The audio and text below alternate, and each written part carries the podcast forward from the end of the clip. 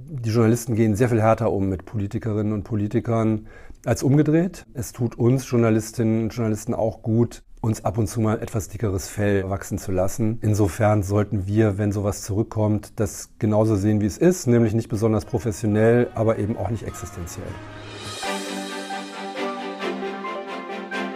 Jungen in der Gesellschaft, der Interview-Podcast von Julius und Tom.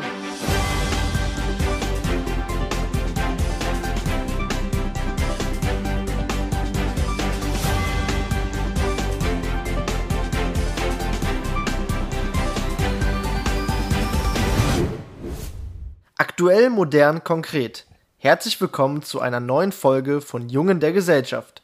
In diesem Interview-Podcast unterhalten wir uns mit Persönlichkeiten aus Politik, Prominenz, Medien, Sport, Wirtschaft und Gesellschaft über die Themen, die gerade junge Menschen interessieren. Heute möchten wir sprechen über Mediennutzung unter Jugendlichen, die Pressefreiheit und Seven vs. Wild mit Lorenz Marold ist seit 2004 Chefredakteur des Berliner Tagesspiegel, eine der größten deutschen Lokalzeitungen. Im Laufe seiner journalistischen Karriere ist er mehrfach ausgezeichnet worden, unter anderem mit dem Theodor Wolf Preis und dem Grimme Online Award. Das Medium-Magazin hat den 61-Jährigen dreimal zum Journalisten des Jahres ausgezeichnet. Der gebürtige Kölner verfasst jede Nacht den Tagesspiegel Checkpoint, ein täglicher Berlin-Newsletter. Marold ist bekennender Fußballfan vom 1. FC Köln und hat sich laut eigener Aussage mal einen Faserriss beim Torjubel zugezogen.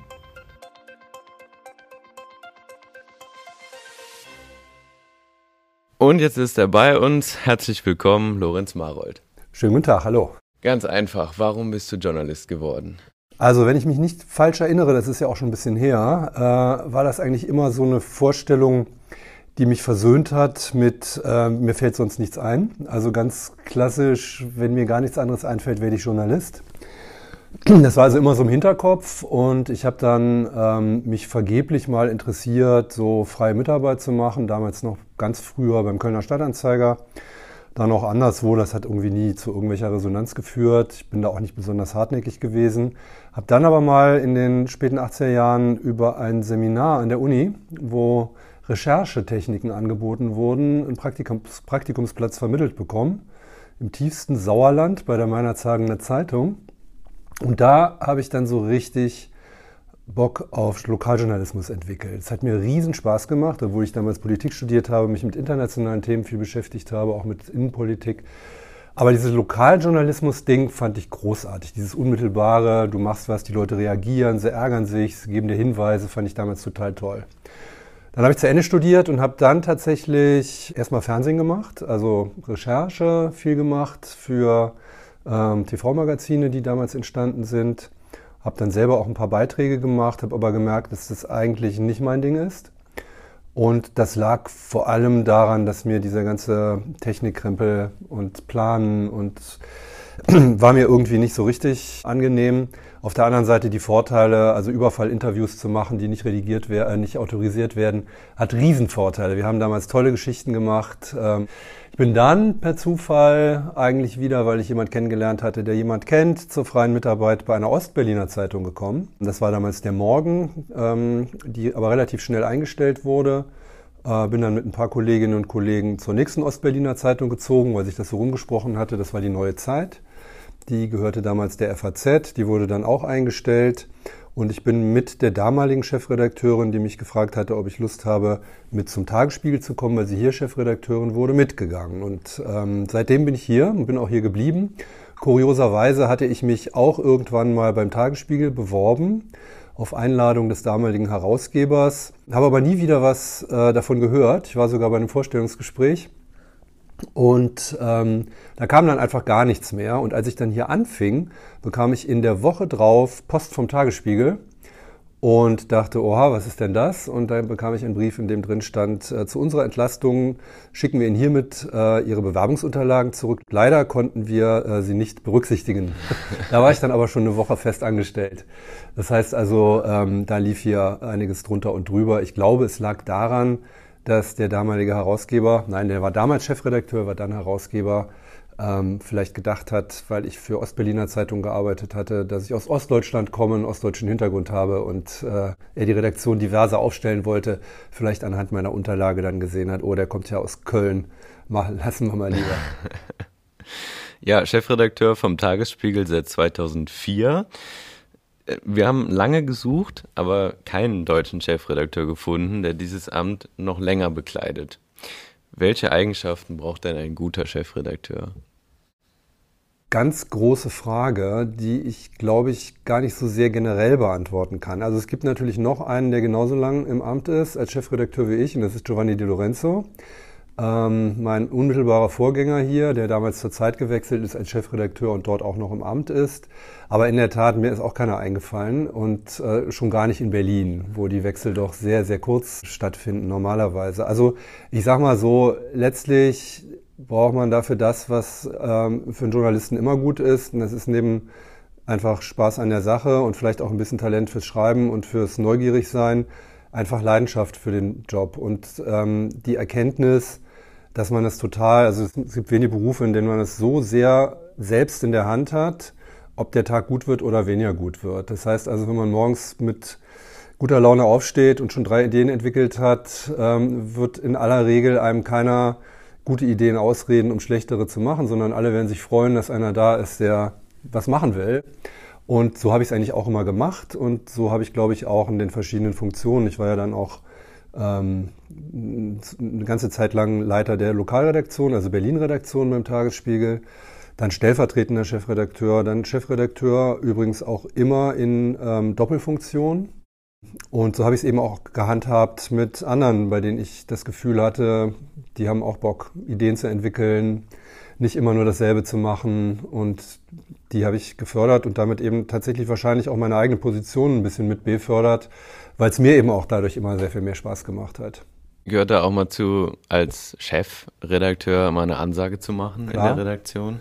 Klar, ich bin allerdings, und das ist manchmal vielleicht sogar auch ein bisschen Nachteil, nicht so wahnsinnig autoritär aufgestellt. Das heißt, ich versuche und habe es immer versucht, mit auch manchmal sehr viel und vielleicht manchmal auch etwas unökonomischem Zeiteinsatz zu reden, zu überzeugen, zu erklären aber ich glaube, auf die lange Sicht bin ich damit besser gefahren, als viele Entscheidungen zu treffen gegen den Willen von anderen oder vielleicht auch gegen die Einsicht von anderen.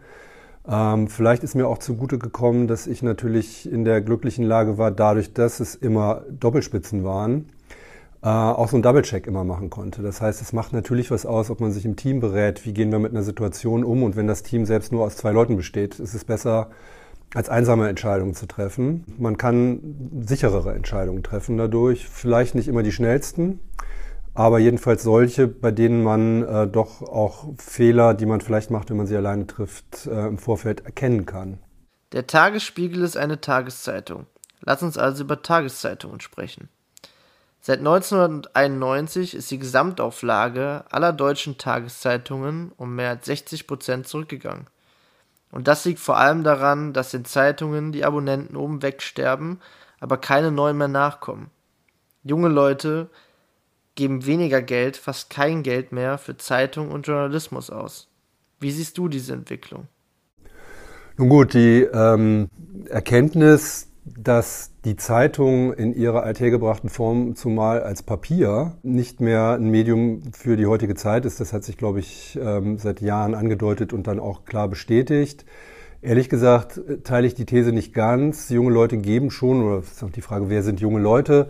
Ähm, wenn wir jetzt mal sagen, junge Leute, sagen wir mal bis 25 so eine Grenze ziehen wollen, ich habe auch damals, als ich jung war, kein eigenes Abo gehabt. Ich hatte ein Spiegel-Abo, das hat mir meine Oma finanziert.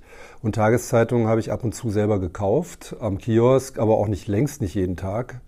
Äh, ich habe mich überwiegend informiert, ähm, tatsächlich auch über Rundfunk und Fernsehen ähm, und war als Student von der Rundfunkgebühr befreit, wenn ich mich richtig erinnere. Das heißt, äh, ich habe damals auch wenig Geld für Medienkonsum ausgegeben und andere, glaube ich, in meiner Generation auch nicht. Das kam auch erst später. Heute ist es so, dass wir tatsächlich jüngeren, äh, auch mittleren, nur sehr schwer das Produkt Zeitung als Papier verkaufen können. Ähm, es gibt aber ein Segment von Menschen, die das attraktiv finden nach wie vor. Und vor allen Dingen glaube ich sehr daran, dass ein abgeschlossenes Produkt, was ja eine Papierzeitung ist, genauso wie ein E-Paper ist, aber auch zum Beispiel ein Newsletter oder auch ein Podcast mit einem Anfang und einem Ende, ein attraktives Medienangebot ist und auch bleiben wird, weil es überschaubar ist, weil man weiß, was man ähm, zu erwarten hat, aber sich trotzdem auch immer wieder überraschen lassen kann. Also das heißt, diese Situation, dass wir einerseits dieses sich ständig drehende Nachrichten-Sushi-Band online haben, das natürlich genutzt wird und das mehr als seine Berechtigung hat, weil es uns heute sehr viel schneller und sehr viel besser informiert, als das früher der Fall war. Aller Fake News-Geschichten zum Trotz. Ähm, gibt es ein additives Bedürfnis und das ist das, sich einmal am Tag auch zurückzulehnen und zu sagen, ich überlasse es jetzt mal anderen. Ich muss mich nicht ständig selbst entscheiden, wofür ich mich jetzt zu interessieren habe.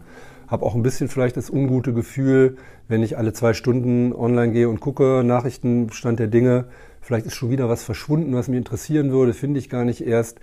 Und da außerdem noch das Angebot einer Zeitung zu haben, sei es jetzt als Papier oder was für uns ja viel interessanter ist als E-Paper, das dann so funktioniert wie ein gutes Restaurant, dass man geht, das ein bisschen teurer ist, aber wo man weiß, der Wirt, äh, der, der Maitre kennt ungefähr unsere Bedürfnisse und ich will auch nicht aus 100 Unterpunkten mir mein Menü selber zusammenstellen, sondern ich sage, mach mir aus dem, was du heute Gesundes auf dem besten Markt der Stadt gefunden hast, ähm, was Schmackhaftes in mehreren Gängen, sprich Ressorts. Ich möchte mich an keinem Ressort überfressen und aber am Ende das Gefühl gehabt zu haben, ähm, das war eine gute Zeit. Bin Nachrichten nicht satt, aber ich habe sie, beziehungsweise das Essen hat mir gut geschmeckt und ich komme gerne am nächsten Tag wieder. Das, was du da beschreibst, hat auch ein bisschen was mit Social Media zu tun. Diese Flut an Informationen. Geht die Generation Z an die sozialen Medien verloren?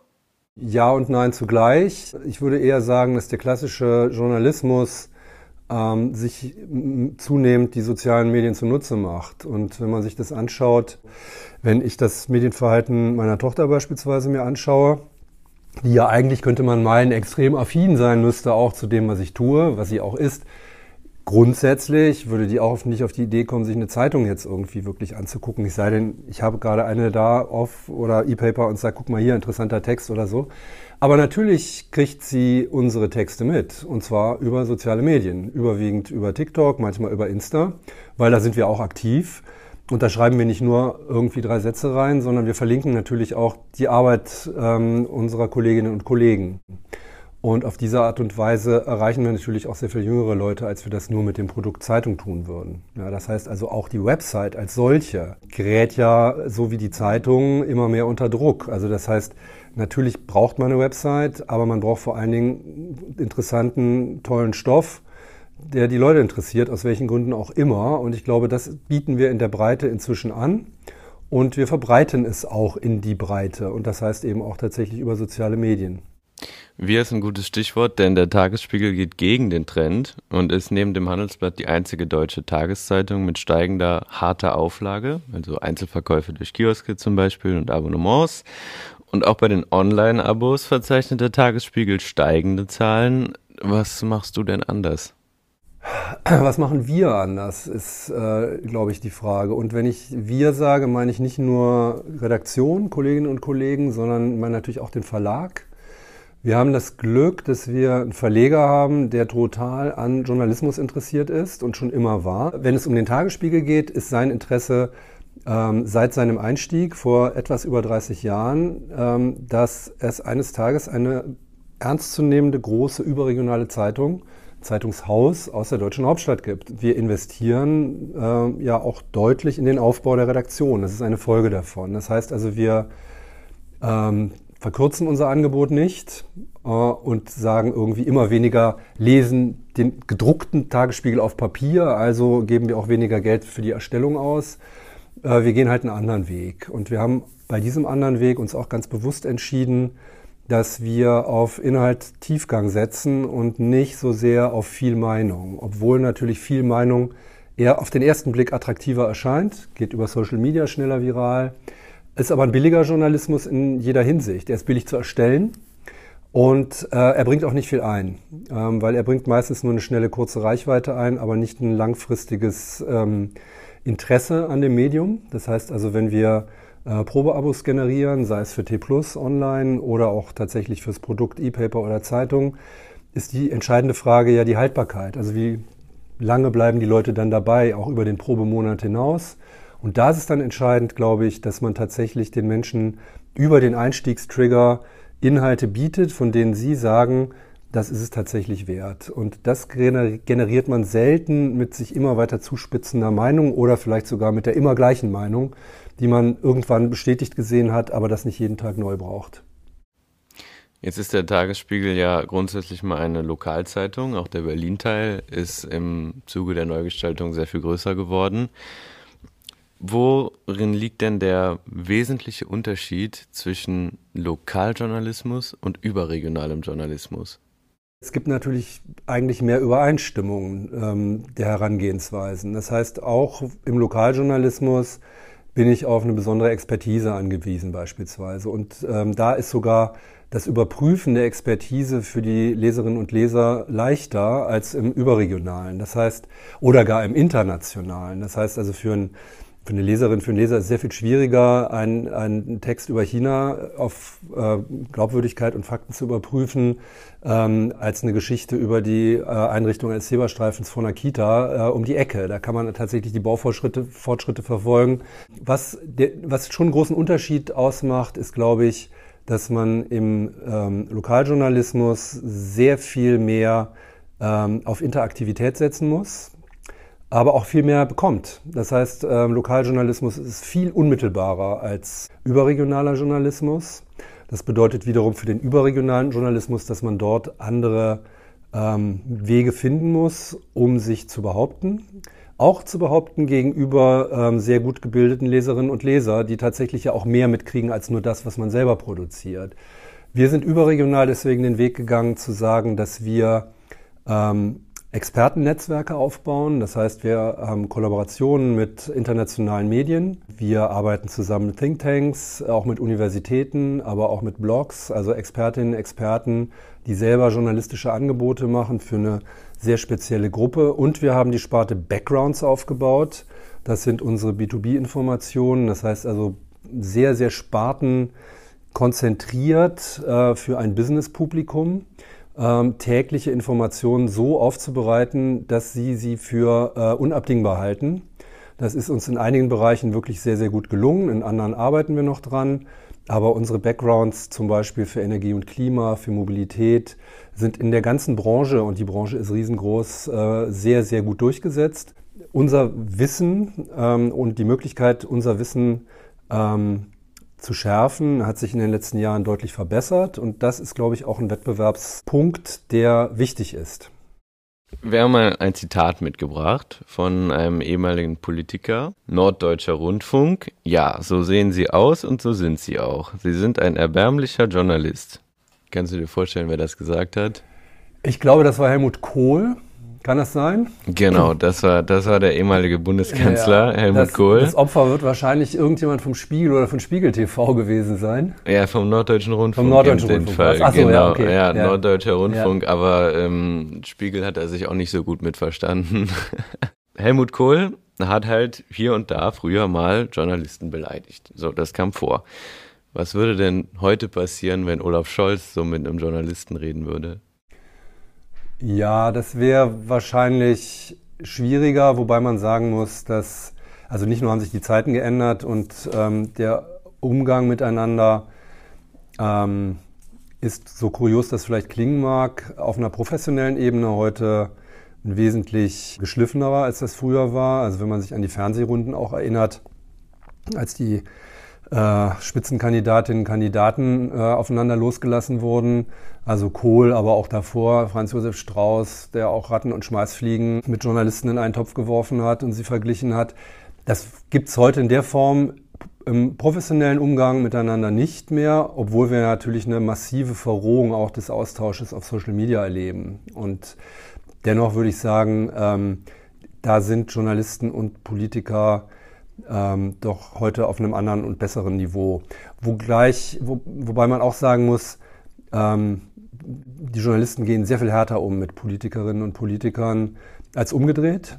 Und es tut uns Journalistinnen und Journalisten auch gut, uns ab und zu mal etwas dickeres Fell äh, wachsen zu lassen. Ähm, wir teilen schon auch aus, das nehme ich jetzt mal für die gesamte Branche, auch wenn es äh, wie in jeder Branche solche und solche gibt. In der Politik gibt es die auch. Aber natürlich gibt es unter Journalistinnen und Journalisten auch solche, die sehr, sehr hart urteilen, manchmal auch sehr persönlich urteilen. Und insofern sollten wir, wenn sowas zurückkommt, das genauso sehen, wie es ist, nämlich nicht besonders professionell, aber eben auch nicht existenziell. Verrohung in den sozialen Medien hast du gerade angesprochen. Gutes Stichwort, denn in der deutschen Bevölkerung ist das Vertrauen in die Medien in den vergangenen Jahren leider gesunken, muss man so sagen. 42 Prozent der Deutschen halten die Informationen aus den Medien für unglaubwürdig. Woran liegt das denn?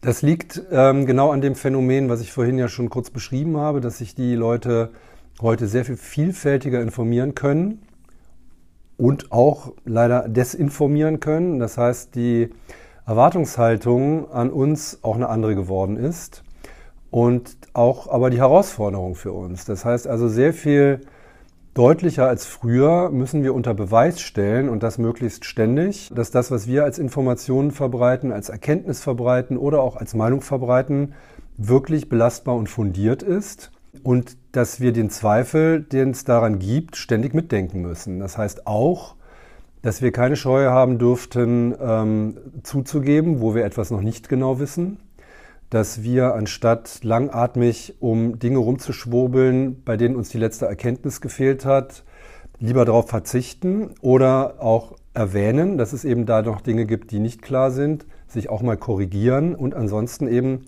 das machen, was ich ja für uns auch beschrieben habe, nämlich die eigene Expertise auch mit Hilfe von externen äh, massiv voranzutreiben, sodass man tatsächlich einen Glaubwürdigkeitsvorsprung bekommt und auch dadurch eine gewisse Autorität zurückbekommt. Nicht eine Autorität in dem Sinne, ähm, die besagt, wir äh, stellen, stellen uns hin und predigen und die anderen müssen glauben. Das überhaupt nicht. Aber Autorität im Sinne von einer gewissen Glaubwürdigkeit. Das müssen wir tatsächlich jeden Tag aufs Neue unter Beweis stellen.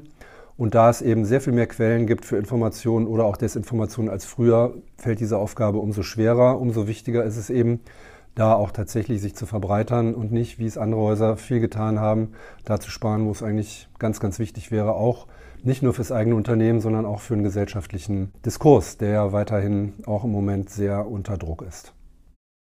Wir sind ein Podcast für die Meinungsfreiheit. Lass uns also auch über die Pressefreiheit sprechen. Deutschland liegt in diesem Jahr auf der Rangliste der Pressefreiheit von Reporter ohne Grenzen im weltweiten Vergleich auf Platz 21. Das sind nochmal fünf Plätze tiefer als im vergangenen Jahr. Ist die freie Berichterstattung in Deutschland in Gefahr? Ich würde mal so sagen, sie ist ähm, partiell etwas unter Druck. Wir haben einerseits die Situation, dass wir durch das Informationsfreiheitsgesetz ähm, unter anderem ähm, sehr weite Möglichkeiten haben, Auskünfte zu bekommen von offiziellen Stellen. Wir sind andererseits in einer Situation, in der die Radikalisierung in manchen Teilen der Gesellschaft sich natürlich auch ähm, auf das Verhältnis zu Journalisten niederschlägt. Und wir haben diesen Platz weniger durch das Verhalten von, staatlicher, von staatlichen Institutionen zu verdanken, sondern vielmehr äh, Übergriffen auf Journalisten am Rande von Demonstrationen, Attacken äh, auf Wohnhäuser, auf Autos äh, von unliebsamen Personen der extremistischen Ränder. Und wenn ich sage Ränder im Plural, ähm, muss ich dazu fügen, überwiegend, nicht ausschließlich, aber überwiegend von der rechten Seite. Und das ist tatsächlich ein Problem. Wir haben es auch gerade wieder erlebt, dass Journalisten von uns auf rechten Plattformen quasi wirklich zum Abschluss freigegeben werden mit, ähm, mit deutlicher Erkennbarkeit, mit Falschbehauptungen. Äh, das ist tatsächlich ein Problem, ist auch eine Gefahr. Äh, wie man sich dagegen wehren kann, ist ähm, keine leicht zu beantwortende Frage. Man muss es juristisch tun auf der einen Seite, man muss es durch Solidarität tun auf der anderen. Und wir müssen auch darauf setzen, dass die, dass die Ermittlungsbehörden und die Justiz ähm, solche Vergehen, die ja auch äh, äh, nicht nur Journalisten, sondern auch Politiker betreffen, ähm, hart äh, verfolgen und auch hart bestrafen. Sinkende Auflagen, Misstrauen in der Bevölkerung, Medienhäuser, die sparen müssen und diese Ergebnisse von Reporter ohne Grenzen. Würdest du jungen Menschen heute noch empfehlen, in den Journalismus zu gehen? Ist, äh, in der Kombination kann man richtig schlechte Laune kriegen, echtes Horrorszenario. Äh, ich kann nur sagen, wir haben so viele interessante und gute Bewerbungen auf unsere Volontariatsplätze, auf unsere Redaktionsstellen, gerade auch von jungen Menschen, die einfach Lust haben, das, was ein modernes Medienhaus heute anbieten kann, auch tatsächlich in ihrem Beruf auszuleben. Und das ist eben nicht nur Texte zu recherchieren und zu schreiben oder zu redigieren. Das sind vielfältigste Möglichkeiten in unserem Innovation Lab beispielsweise. Ähm, das ist die Möglichkeit, die wenige andere Berufe bieten, ähm, super spannende Leute kennenzulernen aus der Politik, aus der Wirtschaft, aus der Kultur, aus der Gesellschaft. Und wenn man daran ein bisschen Spaß hat, gibt es kaum besseren Beruf als das. Und ich habe auch in den vielen Jahren, die ich das jetzt schon mache, äh, eine so unfassbare Öffnung auch erlebt der Möglichkeiten als Journalist. Ich habe es vorhin ja angesprochen, dass man es sehr selber in der Hand hat. Wird das ein guter Tag oder ein schlechter Tag? Habe ich gute Ideen? Liegt sehr, sehr stark an einem selber. Das heißt also, wenn man ähm, daran Interesse hat, neugierig ist, leidenschaftlich ist, kenne ich kaum besseren Beruf. Und man muss auch sagen, in jeder Hinsicht ist dieser Beruf natürlich auch ähm, wirtschaftlich attraktiver geworden als früher. Bekanntermaßen zahlen PR-Stellen sind oft besser dotiert, also zahlen Unternehmen etwas bessere Gehälter. Das heißt also, wir haben da auch eine harte Konkurrenz, was wiederum ähm, für die Verhandlungen gegenüber den Verlagshäusern ja auch nicht das Schlechteste ist. Zeigt aber auch, dass ähm, da da Druck drauf ist. Journalismus ähm, auch ein Sprungbrett sein kann für diejenigen, die es nicht als Lebensaufgabe ansehen, aber vielleicht als Einstieg in einen Beruf und vielleicht so viel Interesse daran finden, dass sie am Ende dann sagen, ich schlage das etwas besser dotierte Angebot eines Unternehmens aus, dort in die Kommunikation zu gehen und bleibe Journalist, unabhängig, habe aber einfach Möglichkeiten und die sind heute viel, viel größer, als sie früher waren. Eine Frage stellen wir immer wieder. Was ist dein Verständnis von Demokratie? Das ist auch so eine Frage, über die man, wenn man nicht auf einen meistens unzureichenden Satz konzentrieren will, sich gerne ein paar Stunden zusammensetzen kann. Deswegen versuche ich es trotzdem mal zu definieren, vielleicht anhand der Situation, von der ich glaube, dass sie ein bisschen gefährlich ist im Moment. Ich glaube, Demokratie hat vor allen Dingen was mit Zuhören zu tun. Davon abgeleitet, ähm, wir wollen zuhören, Expertinnen, Experten zuhören und nicht alles schon wissen, schon gar nicht alles schon immer besser wissen. Bedeutet aber natürlich auch Grenzen zu definieren. Das ist nicht leicht, Grenzen zu definieren. Also am Beispiel Umgang mit der AfD zeigt sich das nicht nur für den Journalismus, auch für die Politik. Es hat aber vor allen Dingen auch was mit Anstand zu tun. Demokratie bedeutet, dass wir unsere Eindrücke, Meinungen, Erkenntnisse austauschen und dass wir uns immer bewusst sind, dass es endgültige Erkenntnisse ganz selten gibt. Dass die Erde keine Scheibe ist, dürfte sich durchgesetzt haben.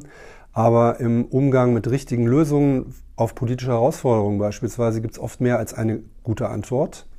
Und es gibt selten eine, die 100% stimmt oder eine, die zu 0% stimmt. Das heißt mit anderen Worten, dass wir uns weniger gegenseitig in dem, was wir für eine feste Meinung halten, bestätigen sollten, sondern mutig auch zur Kenntnis nehmen, was die Argumente, wenn sie welche haben, derjenigen sind, die uns widersprechen und uns nicht abschotten. Wir haben zum Abschluss von dem Interview immer ein paar schnelle, kurze, knackige Fragen. Was möchtest du unbedingt noch erleben? Boah, als Journalist? Wow. Ich wäre immer gerne mal Korrespondent irgendwo länger gewesen. Ja. Schließe mal nicht aus, dass ich nochmal ins Ausland gehe. Das würde ich, glaube ich, ganz gerne nochmal tun. Wer war dein spannendster Interviewpartner? Boah. Das ist jetzt echt auch schwierig. Ich komme gleich darauf zurück. Das arbeitet im Hintergrund. Ich habe so viele spannende okay. Gespräche gehabt. Ich überlege jetzt gerade, wer hat mich nachhaltig beeindruckt. Aber machen wir die übernächste. Ich gucke mal, ob mir da noch einer einfällt. Was ist deine Lieblingssehenswürdigkeit in Berlin? Da es in Berlin immer wieder neue Sehenswürdigkeiten gibt ähm, und ich ja als Berliner nicht geneigt bin, die zu verraten, damit die nicht alle überlaufen sind. Äh, äh, würde ich mal Sehenswürdigkeit so definieren. Ich habe gerade mit zwei Kolleginnen, mit ähm, Nadine Forst und Ann-Kathrin Hipp, ein Buch über Berliner Inseln geschrieben. Und ähm, ich möchte jetzt hier nicht die Plattform nutzen, um nur jetzt platt auf das Buch zu werben, sondern wirklich ähm, dafür zu werben, Berlin nicht nur als Steinwüste zu sehen, sich auch mal anzuschauen, was es hier an wahnsinnig viel toller Natur innerhalb der Stadtgrenzen gibt. Und wenn ich noch ein zweites hinzufügen darf, die tollste Sehenswürdigkeit in Berlin, finde ich, ist das Tempelhofer Feld. Das Tempelhofer Feld ist ein Unikat. Das gibt es in keiner anderen Metropole der Welt, soweit ich das einschätzen kann, weil es ist einfach eine echte Sehenswürdigkeit, die man nirgendwo anders findet. Hast du ein Lebensmotto? Freue dich auf den nächsten Tag. Welche Serien schaust du? Ich schaue gar nicht so viele Serien, weil ich meistens merke, dass ich ähm, relativ schnell abbreche, so nach drei, vier Folgen, weil sie dann doch äh, qualitativ äh, stark nachlassen. Mit welchem Politiker würdest du in ein Team bei Seven vs. Wild gehen? Wow. Einmal den Bundestag durchgehen. Ja, es ist nicht leicht. Also ich meine, natürlich kennt man sehr viele Politikerinnen und Politiker über die Jahre sehr, sehr gut. Ähm, mit den wenigsten hat man jetzt aus guten Gründen auch so ein enges Verhältnis, dass man das antizipieren kann. Das ist schon hart. Wer ist denn so eine Allzweckwaffe? Also ich, ich würde, glaube ich, Klaus Wowereit mitnehmen. Und ich glaube, ich traue dem zwar überhaupt nichts zu, was die Wildnis betrifft. Ganz im Ernst. Mir auch nicht. Aber ich glaube, wenn man sich in so einer aussichtslosen Situation wie in der Wildnis befindet, äh, darf man eins nicht verlieren und das ist irgendwie gute Laune und Optimismus. Und äh, bei aller Kritik und Auseinandersetzung mit Klaus Wowereit politisch über die Jahre, ähm, wäre das, glaube ich, jemand, mit dem man beides nicht so schnell verliert, nämlich Optimismus und gute Laune. Was macht für dich einen gelungenen Zeitungsartikel aus? Dass ich was lerne, dass ich ähm, vielleicht ein bisschen schmunzeln kann, äh, trotz alledem, egal um worum es geht. Also das heißt, dass er auch wirklich gut geschrieben ist. Und vor allen Dingen, wenn ich am Ende nicht das Gefühl hatte, ich habe einen Zeitungstext gelesen. Ich darf nicht das Gefühl haben, ich muss mich da durcharbeiten. Welche Medien konsumierst du außer dem Tagesspiegel? Wie viel Zeit haben wir noch? es ist natürlich, ich meine, ich versuche so viel wie möglich von allem Möglichen zu konsumieren. Was schafft man am Tag? Was schafft man vor allen Dingen morgens und abends? Ich arbeite ja oft nachts auch für den Newsletter.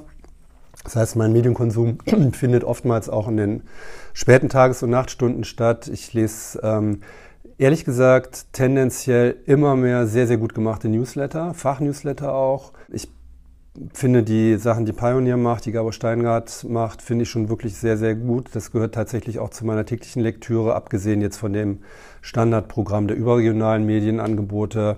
Ich informiere mich aber auch tatsächlich zunehmend ähm, sehr speziell durch einzelne Journalistinnen und Journalisten, die aktiv sind in den sozialen Netzwerken.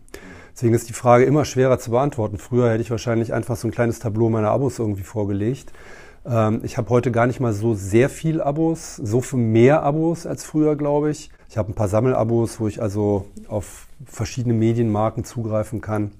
Aber wie gesagt, ich bin Überregionalleser. Ich lese FAZ und Süddeutsche jeden Tag. Ähm, die Berliner Zeitungen selbstverständlich auch, wobei ich sagen muss, mit zunehmender Trauer, weil die leider den Weg gegangen sind, den wir halt vermieden haben, nämlich ähm, sich eigentlich immer, zu, immer weiter zu verkleinern. In Köln aufgewachsen, aber schon fürs Studium nach Berlin gezogen. Welche ist die schönere Stadt? das ist eine so fiese Frage. Als ich von Köln weg bin, war das keine schöne Stadt. Ne? Also Köln war äh, immer noch durch den, also vom Krieg ja sehr zerstört und also schön war das Letzte, was einem dazu eingefallen wäre. Heute komme ich gerne nach Köln. Teil meiner Familie lebt noch da, meine Schwester, äh, nicht der Neffe, meine Mutter. Ähm, alles, was am Rheinufer passiert, ist, ist fantastisch. Da würde man sich wünschen, in Berlin hätte ähnlich viel Fantasie geherrscht, ähm, da wo Media City jetzt entstanden ist.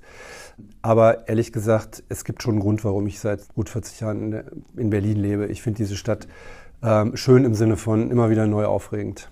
Dann die wichtigste Frage unter Kölnern, wir kommen da auch her. Kölsch oder Pilz? so eine dumme Frage, oder?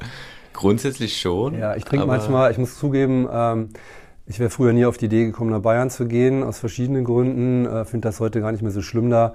Trinke auch ab und zu gerne mal ein helles, aber wenn ich die Wahl zwischen äh, Kölsch und Pilz habe oder noch schlimmer Kölsch und Alt, äh, ist, da gibt's gar keine zwei Sekunden Nachdenkzeit. Natürlich das Kölsch. Beim Thema Kölsch und Alt fällt mir gerade ein Interview ein, das einfach unfassbar fantastisch war und das mir immer wieder auch ähm, durch den Kopf geht, auch wenn die Erkenntnis vielleicht jetzt nicht ganz so groß war. Ich habe mal ein ungefähr vierstündiges Interview mit Peter Hein von Fehlfarben geführt in Düsseldorf im Ratinger Hof und ich war damals ganz großer Fan und das äh, war auch nicht ganz rauszutreiben. Wir haben uns super gut verstanden, wir haben uns geduzt, wir haben so unfassbar unfassbar viel getrunken. Ich fürchte, es war auch sehr viel alt. Beim Interview? Beim Interview. Mir ist das passiert, was jedem irgendwann mal passiert, ausgerechnet bei diesem Interview. Ähm, nämlich, ich habe die Kiste irgendwie nicht richtig bedient und ich hatte auf meinem Band gar nichts am Ende. Das heißt also, ich habe eigentlich ein Trauminterview geführt, weil ich über ähm, das Leben und die Zeit und die Musik, äh, die Peter Hein gemacht super hat, super gerne mit ihm gesprochen habe, wahnsinnig viel erfahren habe und ich musste hinterher alles aus einem extrem dicken Schädel, nicht mehr als Interview, aber als Fließtext dann äh, logischerweise hervorkramen. Es ist mir noch gelungen. Der Text ist, glaube ich, einer von denen, von denen ich sagen würde, einer der Kulturtexte, an die ich mich gerne erinnere. Und insofern von den vielen, vielen Interviews, die ich geführt habe, ist das eins, das auf jeden Fall nicht vergessen ist. Vier Stunden Interview. Ja, gut, mit einem Alt dabei. mit genau. einem. Mit allem, mit allem dabei, ja. Okay. Ja, gut, das war unser Interview. Dankeschön, dass du dir die Zeit genommen hast. Danke für euer Interesse.